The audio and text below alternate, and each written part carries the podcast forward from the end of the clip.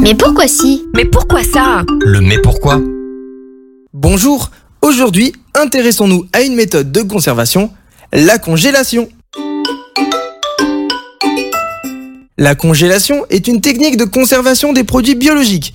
D'un point de vue domestique, il s'agit principalement des aliments, mais la congélation est également employée pour conserver des cellules vivantes. Cette technique consiste à abaisser la température du produit et à la maintenir en dessous de la température de fusion de la glace, à savoir 0 degré, dans le but de supprimer toute activité biologique qui dépend de la présence d'eau sous forme liquide.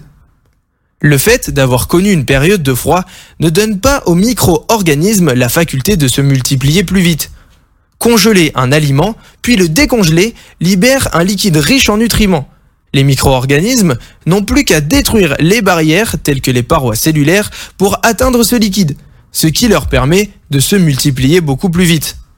Le nombre de micro-organismes présents par l'aliment augmente, tandis que le pourcentage des micro-organismes pouvant être détruits par le froid diminue fortement. Ainsi, il ne faut pas recongeler un produit décongelé. Un produit recongelé contient donc beaucoup plus de micro-organismes qu'un produit frais qui vient d'être congelé. La population des micro-organismes va devenir très importante et les quantités de toxines qu'elles peuvent créer vont s'élever dans les mêmes proportions. Conclusion, les possibilités de déclencher chez nous une maladie augmentent fortement.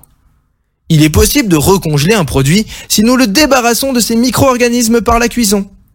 Cependant, la cuisson doit se faire à une température suffisamment haute et durant suffisamment longtemps pour détruire ces micro-organismes. Et voilà, tu sais désormais pourquoi il ne faut pas recongeler un produit décongelé.